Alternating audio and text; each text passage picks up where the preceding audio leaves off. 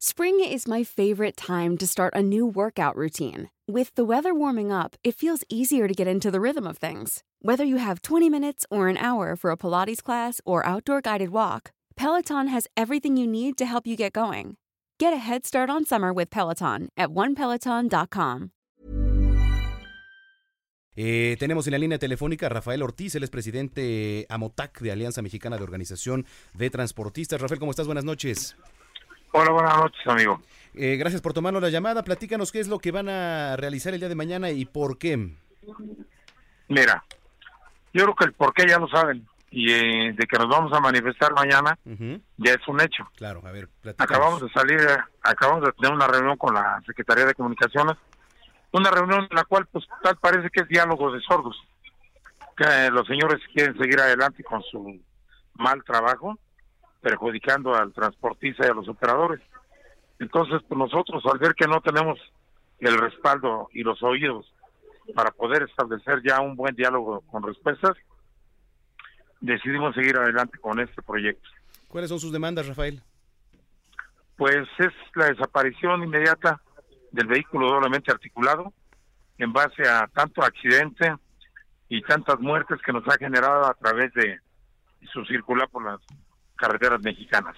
Eh, Rafael, La del preguntarle... otro. Ajá, adelante, adelante, perdón. A ver. Eh, el otro punto de que eh, la unidad de medicina preventiva en el transporte canceló la figura de los 452 centros de verificación para dar licencias. Hoy estamos sin licencias y estamos sumidos en un mundo de, de corrupción, ya que al no tener la licencia, pues tanto las aseguradoras como todos los elementos policíacos de los tres niveles, pues están sobre nosotros.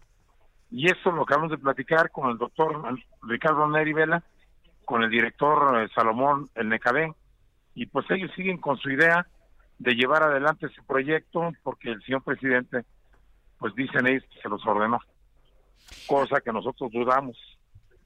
¿Por, qué no quieren emitir, emitirles o tramitarles las licencias que ustedes necesitan? ¿Qué, ¿Cuál es el motivo que, que les dan?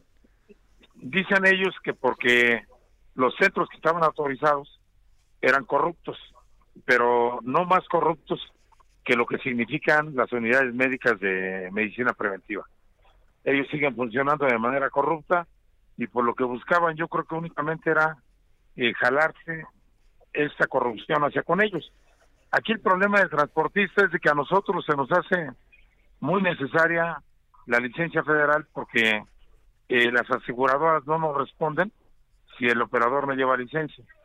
Y también todos los elementos policíacos de ciudades y carreteras, lo- el primer documento que nos exigen es la licencia. Y al no contar con ella, bueno, pues somos objeto de corrupción. ¿Qué vías son las que han decidido que van a bloquear el día de mañana? Mañana y pasado. Muy Dos bien, días. dos ¿Cu- días. ¿Cuáles son las, las arterias, los puntos que van a estar bloqueados, Rafael?